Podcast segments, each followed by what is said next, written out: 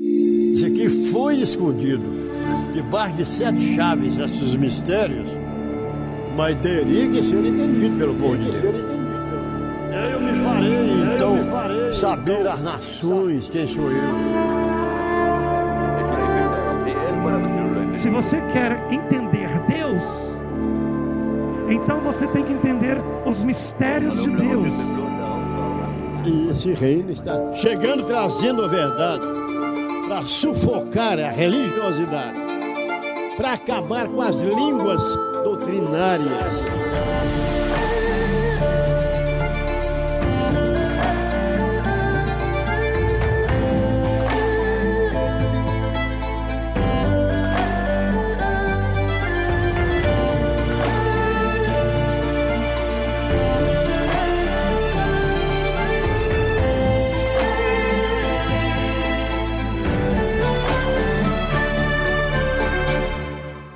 Queria que vocês abrissem a Bíblia, nós vamos ler aqui rapidinho.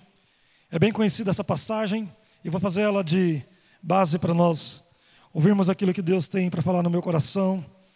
Algumas pessoas, elas passam né, por algumas fases difíceis. Eu sempre brinquei, não é uma coisa para se brincar, mas eu gosto muito de usar a brincadeira às vezes para falar, para poder não ficar tão agressivo, mas eu vejo que as pessoas elas estão passando por alguns problemas pela olheira que elas têm. Você encontra elas, elas estão ah, acabadas, destruídas. Você conversa com elas, nem dá conta de responder. Passando pelo fogo, pela prova. E eu queria perguntar quem é que não nunca passou aí pelo fogo de Deus, pela aprovação. Levanta a mão aí. Tem alguém aí que não conhece ainda o que é uma aprovação? Às vezes o religioso ele nem gosta dessa palavra, né? Pela, pela, pelo costume que tenho de conversar com muita gente, tanto na internet como aqui, as pessoas às vezes falam assim: ah, mas Deus não é assim, Deus não é ruim. Porque já vai logo assim, né? Deus não é ruim. Na verdade, ruim ele não é. Ele é bom. Diz a palavra que ele é bom e a sua bondade ou benignidade dura para sempre. Só que a Bíblia ela é bem clara quando ela diz que, ou não precisa nem é, é explicar, porque isso é uma leitura é, não precisa de interpretação. Nós é, colhemos situações em que é, não, é, poderíamos não ter colhido, nós poderíamos não estar vivendo aquilo. Então, aquela consequência pode ter chegado na sua vida por causa de uma é, infração de lei, uma desobediência. E aí a desobediência aconteceu, e diz a palavra que Deus não faz nada sem antes avisar. E é aqui nesse ponto que eu quero chegar. Ele não faz nada sem antes avisar. Aprenda isso comigo. Então Deus ele vai avisar através da pregação, da profecia, do recado de Deus, de uma canção, de algo que vai tocar o seu coração. E se essa lei, se esses princípios forem infringidos numa sequência diária, você vai empobrecer, porque vai começar a acontecer coisas que você não vai ter resposta, simplesmente porque você vai pensar que você está na igreja errada, ou servindo um Deus errado, ou fazendo parte de uma religião errada. A começo de conversa, Cristo ele subiu na cruz porque as pessoas estavam errando, porque elas estavam se perdendo. Ele morreu na cruz para poder separar um povo ele foi ao Calvário para poder separar um povo, para ensinar esse povo de novo, o que eles já tinham aprendido antes. Um dos motivos que ele foi para a cruz foi para que a humanidade pudesse ser dividida em duas ou em dois. Se você quiser entender por que, que Deus, tendo somente um filho, ele permitiu que ele fosse para a cruz morrer. Se você quiser entender de uma vez por todas, como Deus, sendo pai, pôde permitir que seu filho fosse para a cruz, por causa do pecado meu e seu, nem, nem pelo pecado dele, pelo pecado meu e seu. Se você quiser entender de uma vez por todas por que, que Deus fez isso, ou por que isso aconteceu, é para que existisse dois povos no mundo: o povo de Deus e o povo do mundo. E aí o religioso ele acha que todo mundo é filho de Deus. A Bíblia diz que existem os bastardos e existem os filhos de Deus. Hebreus 12, para quem não tem costume de ler a Bíblia, mas tem a tendência de querer é, pregar a verdade, ou, ou relutar contra a verdade, ou debater a verdade, vai o recado. Lá em Hebreus diz assim: se você é filho, você tem que receber as exortações do Pai, porque o Pai dos Espíritos, que é Deus, ele ama, ele açoita o que ama, quer dizer, ele bate, e ele repreende aquele que é filho. Ora, Paulo continua: se vós não querem receber a repreensão, a prova, por causa de algum desleixo que, vai, que pode acontecer, então Paulo diz: então vós não sois mais filhos, vocês passam a ser bastardos. E aí Paulo completa dizendo: porque o bastardo não herda, não entra no reino. Mas vós que recebais a repreensão de Deus, no momento em que vocês recebem a repreensão, ou seja, no momento que vocês são provados e que vocês apanham e que vocês acham ruim, ah, Deus está doendo, Deus está demorando. Disse Paulo: no momento não é bom, senão de tristeza. Mas depois que passa a repreensão e que você entende, aceita e é aprovado, disse Paulo e concluindo, então vêm os frutos doces de paz e de bênçãos. Você sabia que quando você está na escola, você está fazendo o seu curso acadêmico, você tem provação. Você é testado pelo professor. Você fica cinco anos dentro da faculdade. Você fica três meses em cada semestre. Entre fevereiro e julho, ali três, quatro meses, você fica todo dia na sala de aula, olhando o que o professor está ensinando, você pega a matéria, você mata a matéria, você mata mais matéria, você mata mais matéria, aí chega no dia da prova, o que, que você faz? Você vai lá e tira xerox de tudo que você não sabe, não ouviu, não assistiu. Você passa a semana inteira dentro da sala de aula com a mente voltada lá para o bar.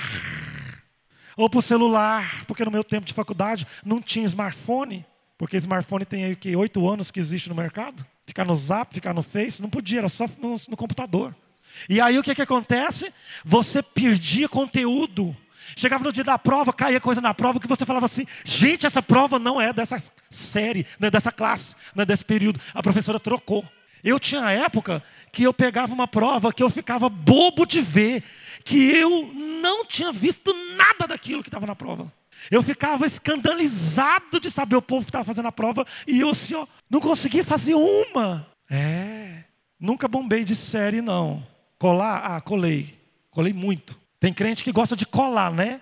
Não é aprovado nas coisas de Deus. Espera aí que nós vamos chegar lá. Quer pegar carona com o irmão, na benção do irmão. eu vou ficar sócio do irmão, porque o irmão é uma benção, né? Eu vou entrar no meio. E o que, que acontecia? Você que fazia aquela prova, se você não tirasse a média, claro, todo mundo já sabe, você era reprovado.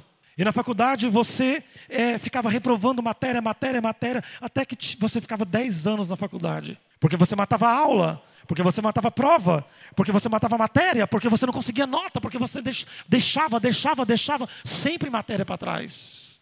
Quando chegava a última hora, você ia brigar com o professor, ia para a secretaria, entrava na justiça. Porque tem aluno que entra na justiça. Simplesmente porque não tirou nota, porque não estudou. Começa a fazer baixo assinado para tirar a professora porque ela é ruim. Por quê? Porque ela é ruim, porque ela é boa, porque ela é difícil. É assim que aluno tira professor da escola. É porque ele é bom demais. E como ele é bom demais, ele é exigente. E se ele é exigente, o aluno não é zeloso, vai ficar para trás. Você tem dois caminhos quando você entra para a escola: ou você vai sair-se muito bem, ou vai se sair muito mal. Ou você vai ter hoje em dia uma nota boa no Enem, para poder você ir para algum lugar melhor, ou você não vai ser nem uma coisa nem outra. Deuteronômio capítulo 28, para quem está com a Bíblia, nós vamos ler. Eu vou tentar não precisar interpretar, porque a leitura já é uma explicação para aquilo que nós podemos estar passando, ou você pode ter passado, ou você não deve passar. Aquilo que nós já passamos, aquilo que nós estamos passando, ou aquilo que você não deve passar. Se atentamente ouvires a voz do Senhor teu Deus, tendo cuidado de guardar todos os mandamentos, não é só alguns mandamentos. Porque tem crente reinista que é assim: ele ama guardar alguns mandamentos, mas quando aquele mandamento fere ele, Porque ele não gosta daquele mandamento, porque aquele mandamento é difícil. É ali aonde Deus começa a acampar. Se atentamente ouvir todos os meus mandamentos que hoje te ordeno, o Senhor teu Deus te exaltará sobre todos da terra. Se ouvirdes a voz do Senhor teu Deus, virão sobre ti e te alcançarão estas bênçãos. Dois pontos. Vou ler de novo. Se ouvirdes a voz do Senhor teu Deus, virão sobre ti e te alcançarão todas estas bênçãos. Dois pontos. Benditos serão seus filhos. Fruto do ventre é os filhos. Bendito. Crianças educadas no Evangelho, crianças que tiram é, notas boas na escola, adolescentes que não enveredam para os lugares errados, que te respeitam, que respeitam o próximo, que buscam a Deus em primeiro lugar. Não vejo problema nenhum de, de ver um adolescente servindo a Deus, porque dizem que igreja é, é lugar de pessoas maduras e idosas, falavam isso antigamente. Hoje eu vejo o contrário. Hoje eu vejo mais filhos dentro das igrejas do que os pais. Eu posso até mandar levantar a mão aqui. Quantos que estão aqui que os pais sequer frequentam a igreja? Benditos serão seus filhos, e o fruto da tua terra, o seu trabalho.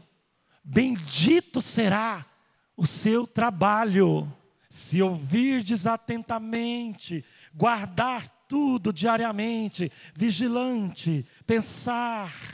Daqui a pouco eu vou te dizer aonde existe o desleixo. Mas aí Deus ainda diz: Bendito será o fruto dos teus animais, até seus cachorros, seus gatos, seus papagaios. Vocês já viram aqueles cachorros endemoniados que você chega na casa da pessoa, o cachorro já enche de demônio assim. Você vê o demônio na cara deles. Eu já vi demônio na cara de cachorro. Já vi. Gato, então, é facinho de endemoniar. Mas cachorro e gato de crente, não faz isso não. Vamos aplaudir o Senhor por isso? Eu vou ter que explicar aqui, porque senão vocês vão, tá achando, vão achar que eu estou pregando bobagem, mas eu vou explicar. Você quer ver? Tem crente que só confia no pitbull. Ensina o cachorro a avançar até nos amigos que vêm. Peguei lá, ó. Põe o cachorro louco da vida, até um vira-lata. Você está achando que é só pitbull? Não. Esses cachorrinhos pequenininhos, esses pint, é os que mais o diabo usa grita sem parar, morde no seu calcanhar, morde no seu sapato. Você chega na casa da pessoa, a pessoa nem consegue conversar com você, porque os cachorros ficam assim. E aí o dono fica sem lugar. Vai lá, leva o cachorro, traz o cachorro, o cachorro chora, não pode amarrar, ai, coitadinho, porque é meu nenenzinho. Aí vai lá e posta no Face, o meu bebê da mamãe. Chega a estar tá com os dentes para fora assim, ó. De egoísmo aquele cachorro. Manha. Porque tem gente que põe manha em cachorro.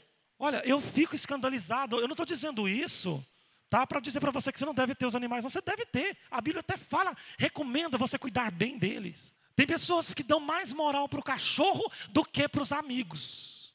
Tem pessoas que conversam mais com os cachorros do que com o marido. Faz mais carinho no cachorro do que na esposa. Chama o gatinho de minha pichaninha, gatinha da mamãe. E o marido, bom, não vou na igreja hoje não, porque eu não tenho com quem deixar as crianças. Não posso viajar porque desde que eu comecei a criar a criação, eu não posso sair. Fico 30 dias na chácara porque eu não posso deixar os cachorros. Quem vai dar comida? E por aí vai. E você entenda isso como você quiser, mas preste atenção nessa pregação. Aí você chega na casa de uma pessoa mais equilibrada, os cachorros estão tá até sentados, rindo para você, esperando você chegar. Eu ia, eu fazia um culto na casa da irmã Regiane, tá aqui, ela não vai deixar eu mentir. Antes dela mudar para casa lá, nós fazíamos um culto na casa dela, ali na mãe dela, quando ela morava ali, quando ela veio para a igreja. Eu ia lá fazer o culto na casa dela, tá a Florissa que estava junto. O cachorro dela sentava, era de quem? Era o cachorro da, da vizinha. O cachorro da Genesi, que também era aqui da igreja. O cachorro sentava e ficava de frente para mim, me olhando o culto inteiro. Mas ele não ficava igual aqueles cachorros normal, não. Ele ficava olhando para mim. Eu pregar. Toda casa que tinha culto, ele ia assistir, sentava. Isso é um cachorro abençoado, igreja. Vamos aplaudir esse cachorro?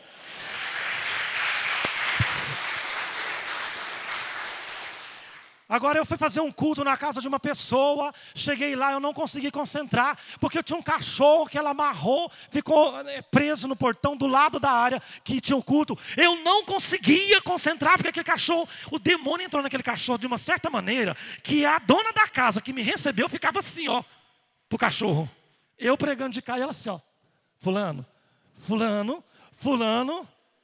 Você precisa, igreja, ter um pouco mais de princípios colocar as coisas no lugar. Você tem que ensinar seus animais, as suas crianças.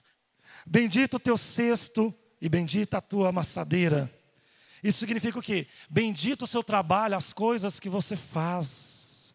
Você já observou que tem pessoas que elas gostam do seu trabalho, ao invés delas ir lá, às vezes, é, por quê? Porque é, você, quando você faz uma coisa que você é abençoado, você está atento para os mandamentos de Deus, você sabe que você tem que ser fiel a Deus, você não precisa conseguir ser fiel a Deus, a todos os mandamentos, mas você precisa estar atentos a eles.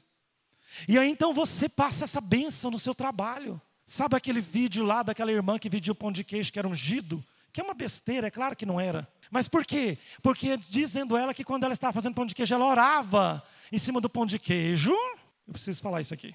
Enquanto ela estava fazendo lá a amassadeira dela lá, ela orava e as pessoas dizem que quando comeu pão de queijo, essa parte é besteira, tá? Mas é para você entender. Sentia bem, sentia, lembrava da irmã, sentia a presença de Deus. É mentira. Mas eu quero explicar uma coisa. Não é isso que a pessoa sentia, não. É que aquela pessoa que fazia o pão de queijo, ela realmente tinha tanta aplicação nas coisas que fazia e que vivia, que tudo ela fazia para o Senhor. Senhor, me abençoa para que quando a pessoa comer isso, elas sintam bem. E aí, se não estiver fazendo muito gostoso, faz elas achar que está gostoso para vender mais, Senhor. Orar sobre o seu trabalho, impor a mão ali e falar, Senhor, abençoa isso, porque eu preciso fazer com que essas coisas funcionem. Abençoa, eu não quero correr ou cometer o mesmo erro que o meu colega ou, com, ou, ou, cometer o mesmo erro que meu irmão. Eu quero ser bendito. Eu quero que meu trabalho seja reconhecido pelo meu patrão. Eu quero que meu produto seja reconhecido pelo meu cliente. Eu quero que tudo que eu faça, Senhor, gere resultado, gere lucro e que seja uma bênção. Eu quero ter um nome nesse produto. Eu quero ter um nome nesse lugar. Eu quero que esse produto represente o Senhor, porque eu sou carta viva. Então tudo que eu faço, eu levo o Senhor. É uma, uma maçadeira bendita. É um trabalho bendito. É uma obra bendita. Bendito serás ao entrares e bendito serás ao saíres. Nossa, olha quem vem lá. Nossa, olha quem está chegando ali. Ah, nós vamos fazer uma comunhão em tal lugar, mas eu, se fulano for, eu não vou. Tem desses. Quer dizer, a pessoa ela não é bendita aonde entra, ela é maldita. Eu tenho para mim que se eu tiver que de algum irmão meu que anda comigo, que crê no que eu creio, que serve o mesmo Deus que eu sirvo, que está comigo, se eu não puder ter comunhão com Ele, então eu não servo, eu não sirvo para representar o reino de Deus, eu não sirvo. Está errado. Tem alguma coisa nos mandamentos aqui que vai falhar, quer ver? Porque eu não sou bendita onde eu entro.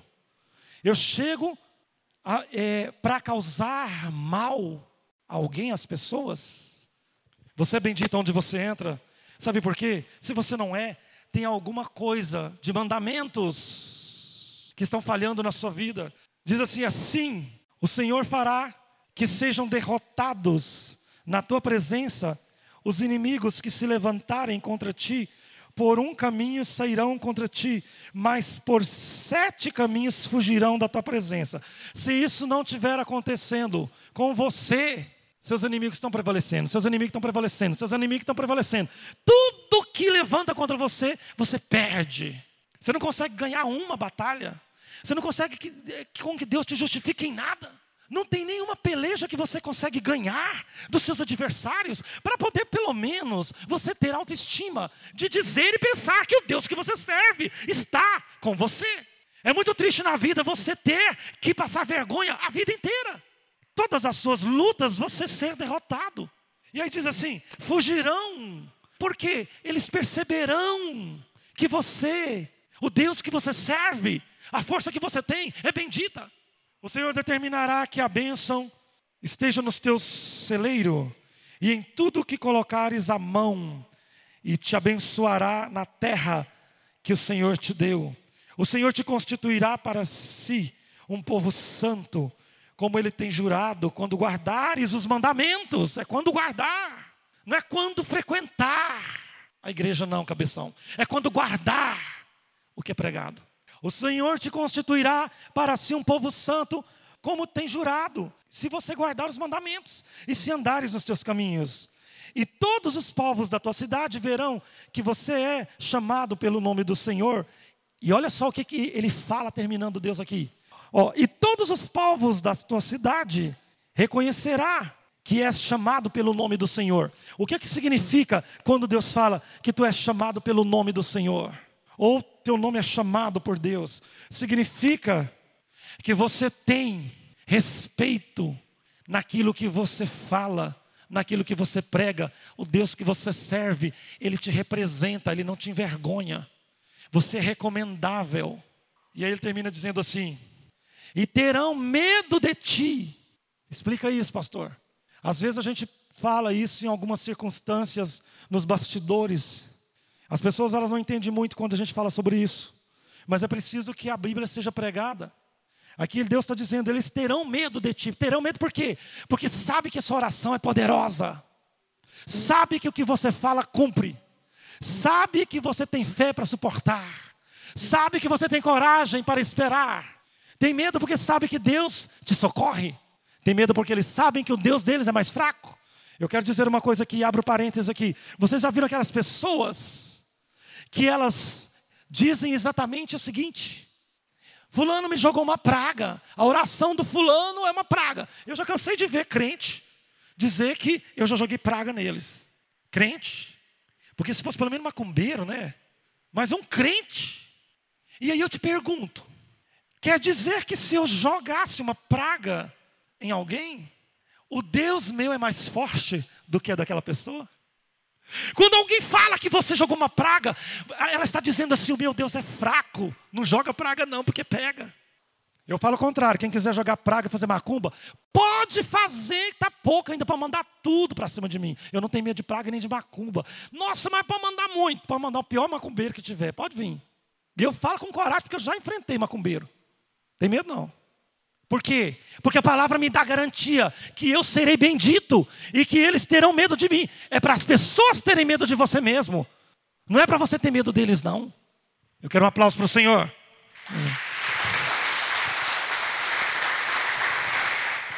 Ai, a irmã foi lá em casa. Tem aquele ditado que eu sempre preguei aqui. Ai, o fulano foi lá em casa e minha samambaia secou. Aquela inveja, aquele olho gordo. Olha, pastor, eu vou falar baixinho, ninguém nem pode saber, que é bom, não é bom as pessoas saberem, não. Aí o diabo já está escutando você falar para mim que não é bom as pessoas saberem. O pior é ele saber. Então não conta nem para mim. Porque o que você não verbaliza, o diabo não sabe, porque ele não é, ele, é, ele não é onisciente. Quer dizer, ele não é, entra na nossa, ele não sabe o que você está pensando. Ele joga pensamento em você, mas ele não sabe o que você está pensando. Isso aí só Deus sabe. Salmo 91, que todo mundo tem pregado na geladeira, está escrito: praga nenhuma entrará na tua casa. Seta que voa de dia, seta que voa de noite, bosta de vaca que joga na porta da sua casa, vela vermelha que põe não sei aonde. Ai, pastor, tem, tem uma caçarola dentro do meu quintal que não é minha. Foi fulano que pôs essa caçarola. Eles têm que ter medo de você. Sabe, quando você é, estiver próximo de alguém que não representa o Deus que você serve, eles têm mesmo que ter medo de você. Tá certo, tá aqui. Mas não é medo porque você anda com um revólver na cintura, não, viu? Ah, o pastor está falando, então eu vou ser brabo, vou chegar lá e vou quebrar tudo. Tem crente, tem reinista que acha que a autoridade, a malaca, é no braço. Tá certo que Jesus entrou lá na igreja, quebrou tudo, quebrou tudo, chamou os caras de filho do diabo, filhos do cão, não sei o quê. Tá bom, ele pode. Você não pode imitar ele nisso, não. Mas o que eu estou dizendo aqui nesta noite é que você, eles têm que ter medo do Deus que você serve na sua vida, da sua oração, do seu comportamento, da sua resiliência, da sua, daquilo, do seu comportamento enquanto eles batalham. Uma coisa que eu aprendi e eu aprendo e vivo, eu não vou atrás de quem está batalhando contra mim, eu deixo batalhar sozinho, porque lá eu aprendi que as batalhas que são contra mim a respeito de Israel ou do reino de Deus não é minha. Eu já aprendi isso, não precisa aprender mais não. Eu já aprendi que quando a batalha é espiritual, é contra a, a, o, o, reino, ou contra o que fala-se do reino, ou contra o que Deus fala, ou contra o que eu sou para o reino, ou contra as obras de Deus dentro do reino, essa batalha eu não preciso ir lá provar, não. A Bíblia diz que é para somente se posicionar. E que, o que é se posicionar? Eu confio no Deus que eu sirvo. E eu sei que Ele vai se posicionar também a seu respeito. Igreja, olha para mim. Quando você souber, ou quando você ficar sabendo de alguma batalha contra você, não vai lá, não. Não vai lá. Amém? Não vai lá. Quando você ficar sabendo de alguma batalha, desconversa, ignora. Vai orar. Põe seu joelho no chão, conta para Deus: Senhor, está acontecendo isso e isso. Eu estou sabendo, tá? Eu estou aqui contando para o Senhor. E vai embora. Muda de assunto. E atrás de fofoca, e atrás de provar, e atrás, então tem que provar, não. Isso não é, nunca foi, isso não pode ser comportamento de reinista. Então vamos finalizar aqui. Então, se tudo isso acontecer, o Senhor te dará abundância de bens do fruto do teu ventre, no fruto dos teus animais, no fruto do teu solo, na terra que o Senhor te deu. O Senhor te abrirá o seu bom tesouro no céu, para dar a chuva à terra no seu tempo e para abençoar toda a obra das tuas mãos. Emprestarás a muitas gentes, porém tu não tomarás mais emprestado. O Senhor te porá por cabeça e não por cauda.